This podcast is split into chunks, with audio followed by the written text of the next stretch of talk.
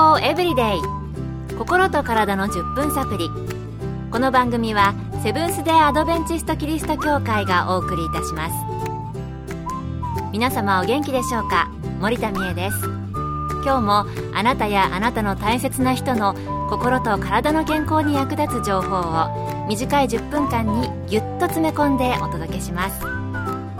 なおこの番組は健康情報番組で医師のアドバイスや治療に変わるものではなくすでに投薬を受けている方病院に通われている方はかかりつけの医師の指導のもとこの番組の情報も参考になさってください。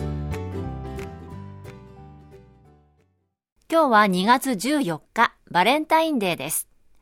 2月の一大イベントになったバレンタインデーですがバレンタインデーといえばチョコレート。チョコレートに限らず甘いものをたくさん取ってしまうこの2月の寒い時期ですが、皆さん、砂糖依存症って聞いたことあるでしょうか？甘いものがないとイライラしたり、禁断症状が出るなんてことがあるとか。でも砂糖って普通に使えますし、依存症になる前に糖尿病になるのでは？という話もあります。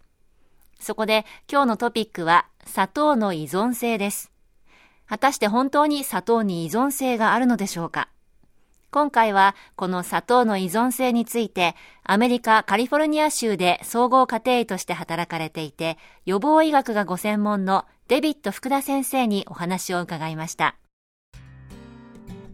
実際には砂糖依存症は定義としてはまだ確立していないのが現状です。しかし砂糖や人工甘味料は多くの人にとって非常に魅力的でやめることは大変難しいです。そしてそれはお酒やタバコをやめられないのと似ています砂糖依存症というのは定義としてはまだないとのことですが、やめることが大変難しいということでしたね。やっぱりなーっていう感じでしたけど、甘いものに目がない人は私の周りにもたくさんいますので、その人たちから砂糖を取ったらどうなっちゃうのかなって心配になるんですけれども、砂糖は虫歯の元だったり、糖尿病の原因になるということはよく耳にしますが、その他何か体に悪い影響を与えるのでしょうか？福田先生はこのようにコメントされています。白砂糖、甘味料、人工甘味料だけでなく、天然の甘味料でも高果糖コーンシロップなどは取りすぎると糖尿病、心臓病、肥満、がん、痛風などになりやすいと言われています。また内分泌系に悪影響を与えるとも言われています。それから角砂糖4分の1から5分の1の量の砂糖が胃に入ると一時的に胃の働きが止まってしまうという研究結果も発表されています。蜂蜜は体に良いと言われていますが摂りすぎるとよくありません。砂糖の年間摂取量は世界平均20から30キロと言われています。これには甘味料は含まれていません。1日の砂糖摂取量はアメリカ 126g 日本 50g です。1年間に換算するとアメリカ 46kg 日本 18kg です。アメリカと比べると少なく見えますが日本はアジアの国々の中ではダントツに多いです。ということで、砂糖には様々な病気や体調不良になるリスクが潜んでいるにもかかわらず、私たちはたくさんの砂糖を取っているということですね。アメリカでの一人当たりの年間摂取量は多いだろうなという気がしてはいましたけれども、日本人の倍以上で46キロというのは驚きました。では番組の後半では実際に砂糖が多く含まれる食べ物や摂取を控えるコツなどをお送りします。健康エブリデイ。心と体の10分サプリこの番組はセブンス・デ・アドベンチスト・キリスト教会がお送りしています。今日は砂糖の依存性についてアメリカ・カリフォルニア州の総合家庭医デビット・福田先生のお話をお送りしています。先ほどは砂糖の依存性と体の影響についてお聞きしました。日本はアメリカに比べれば1日の砂糖摂取量は少ないですが、アジアの国の中ではダントツで多いということでしたね。え私は角砂糖の4分の1から5分の1が胃に入ると胃がこう一時的にストップしてしまうっていうこの情報驚きましたね。それでは私たちが日頃摂取しているもので、実は砂糖や糖分がたくさん含まれるものにはどのようなものがあるのでしょうか？引き続き福田先生のお話です。皆さんご存知のように缶やペットボトルになっているソーダ、ジュース、コーヒー、紅茶などには驚くほどの量が含まれていますがそれ以外でもケチャップ、マヨネーズ、ソースなどの調味料やドレッシング、パスタソース缶詰、食パン、ふりかけなどにも思っているよりも多くの量が使われていますまた外食は砂糖の量が表示されないことがほとんどですが多く使われていることが多いです。その他干した果物や100%の果物ジュースの摂りすぎにも注意が必要です。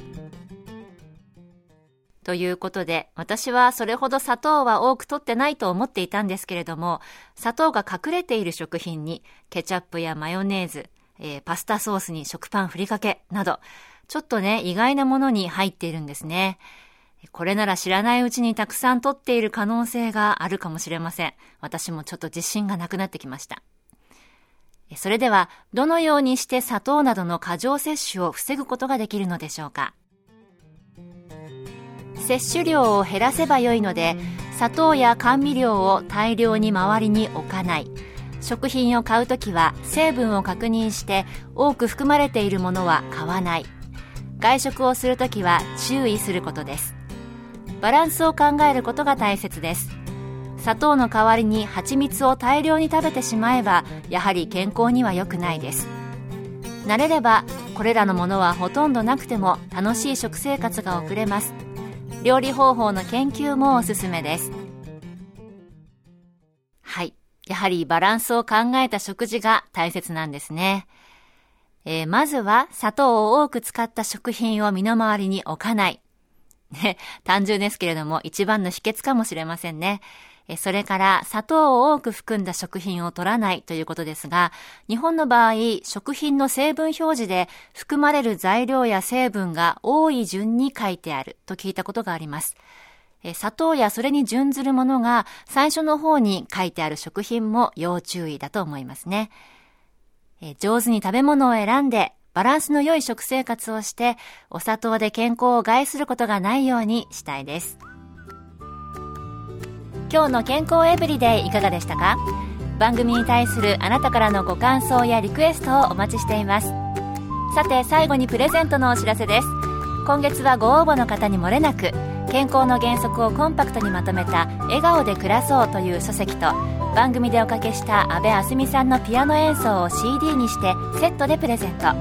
ご希望の方はご住所お名前をご明記の上郵便番号241-8501セブンステアドベンチスト協会健康エブリデイの係。郵便番号241-8501セブンステアドベンチスト協会健康エブリデイの係までお便りをお寄せください。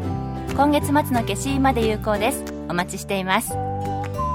健康エブリデイ。心と体の10分サプリこの番組はセブンス・デ・アドベンチスト・キリスト教会がお送りいたしました。明日もあなたとお会いできることを楽しみにしています。それでは皆さん Have a nice day!